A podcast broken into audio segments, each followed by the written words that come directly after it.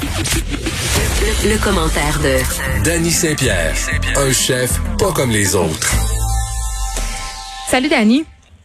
Allô? J'avais envie qu'on se parle aujourd'hui d'un article que j'ai vu passer sur le New York Times euh, parce que évidemment, on est plongé dans cette période pandémique depuis maintenant quelques mois et euh, on peut observer quelques changements sur la façon dont on magasine nos aliments et sur ce qu'on consomme aussi.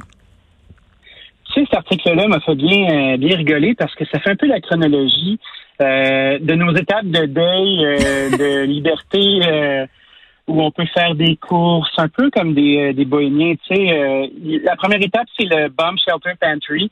C'est le fait qu'on devienne des survivalistes pendant une semaine où euh, papier cul et euh, légumineuses séchées se sont côtoyés et se sont empilés dans nos salons respectifs.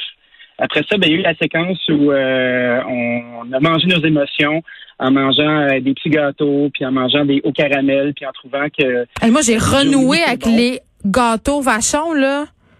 C'est un moyen temps, là. C'était les madeleines, tu sais, les madeleines de Proust, là, ben moi, la, ma madeleine à moi, c'était le hors caramel, juste à dire. Ouais, le caramel, moi, la, croquette crémeuse, là, je te dirais que, tu sais, avec les petits grains de sucre qui te Hey, ils en font plus! La croquette, c'est fini. Vachon a arrêté de produire la croquette. On a appris ça hier, toi, chose. OK, mais ça, c'est une catastrophe. Parce que la croquette, là, c'est, euh, à nous autres, ça. au Québec, ça, c'est à nous autres, cette affaire-là. Mais ne plus. Moi, ça, la croquette. Je vais t'en faire. on va en fabriquer, on va briser ça. Après ça, on a eu la phase du pain. Tu sais, tout le monde, puis sa grand-mère, puis sa tante, puis son oncle se sont mis à faire du, euh, du pain au levain, de faire ça dans des cocottes de, de fonte émaillée. Puis là, il y a eu la phase du kombucha aussi. Puis après ça, il y a eu un pivot dans l'histoire parce qu'on s'est mis euh, à travailler à pouvoir euh, faire les sept étapes. Voici les étapes. On va moins souvent à l'épicerie parce qu'on a peur d'attraper des trucs, mais on achète plus. Donc, on se fait des listes. Après ça, il y a eu l'effet de démocratiser l'achat en ligne. Parce que tu sais, à pareille date, l'année dernière, 88% des consommateurs ne voulaient rien savoir d'acheter leur épicerie en ligne. Puis maintenant, tout le monde, tu sais, même, euh, même les anciens avec leur iPad dans les mains, vont faire leur épicerie. Donc, vont en profiter. Puis tu vois, il y a même des magasins euh, dont le pied carré était trop grand qui sont devenus des dark stores. On voit ça avec Whole Foods, qui est une chaîne américaine euh, d'épicerie de qualité où les magasins ne servent qu'à assembler de l'épicerie. Oui, mais moi, on dirait que j'ai encore une réticence d'année avec l'épicerie en ligne, euh, notamment au niveau des fruits des légumes. On dirait que je veux choisir mes affaires moi-même. Ben, moi aussi, j'ai envie de faire ça. Puis, tu sais, moi, je vais encore à l'épicerie. Euh, c'est sûr qu'on profite, nous, en tant que bons bourgeois, euh, du panier Loufa, là, tu sais, qui est un, une épicerie pour pouvoir faire plein de choses. Moi, j'assume ma bourgeoisie de ce côté-là, d'avoir des beaux produits qui sont bio et qui sont chouettes. On a de meilleures chances d'y arriver. Mais tu sais, même dans les produits génériques, c'est assez beau pour se retrouver sur les tablettes. C'est assez beau pour se retrouver dans ton épicerie en ligne. Fait que moi, je ne perdrais pas espoir si j'étais toi. Euh, après ça, il y a repenser la façon d'organiser les magasins. Euh, la pandémie nous a donné l'occasion de pouvoir euh, couper des, des postes qui étaient un petit peu inutiles. On le voit aussi par la force des choses avec la PCU. Donc, plus de services de services à soi-même, on appelle ça le self-service en chinois. Euh, beaucoup plus de caisses où tu dois scanner tes propres choses. Ah, ça. Je suis tout le temps en train d'appeler le préposé. Tes affaires, tu peux scanner tes propres tes aliments. Fait que ah. tu te promènes dans ranger des cacanes, puis là, tu trouves de la sauce de poulet au beurre, puis tu peux la scanner immédiatement avec ton téléphone. Et ça, c'est le futur. T'aimes ça le futur? Ben, j'aime moins ça. Ça marche jamais, les caisses.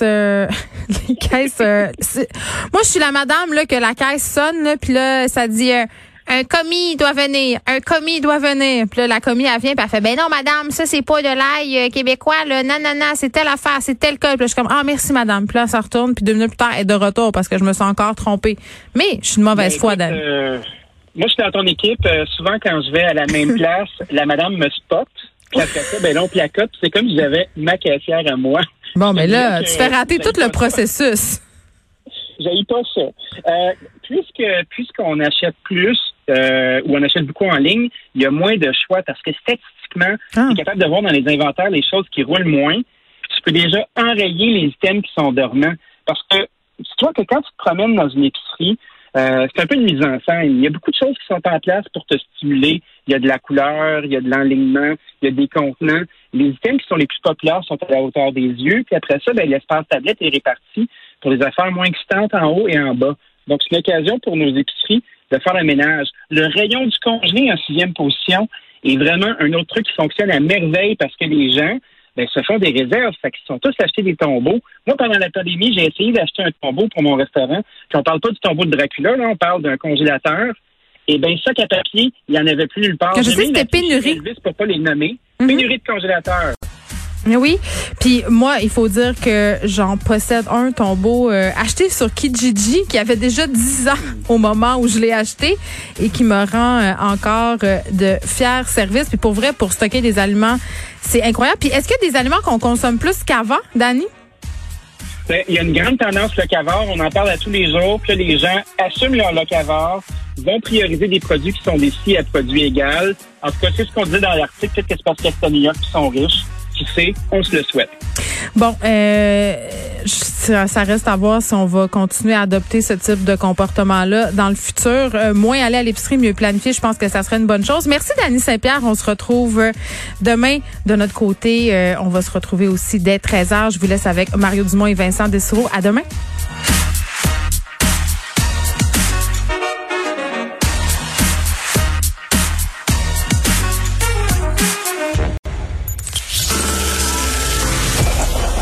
Cette émission est maintenant disponible en podcast. Rendez-vous dans la section balado de l'application ou du site cube.radio pour une écoute sur mesure en tout temps. Cube Radio, autrement dit. Et maintenant, autrement écouté.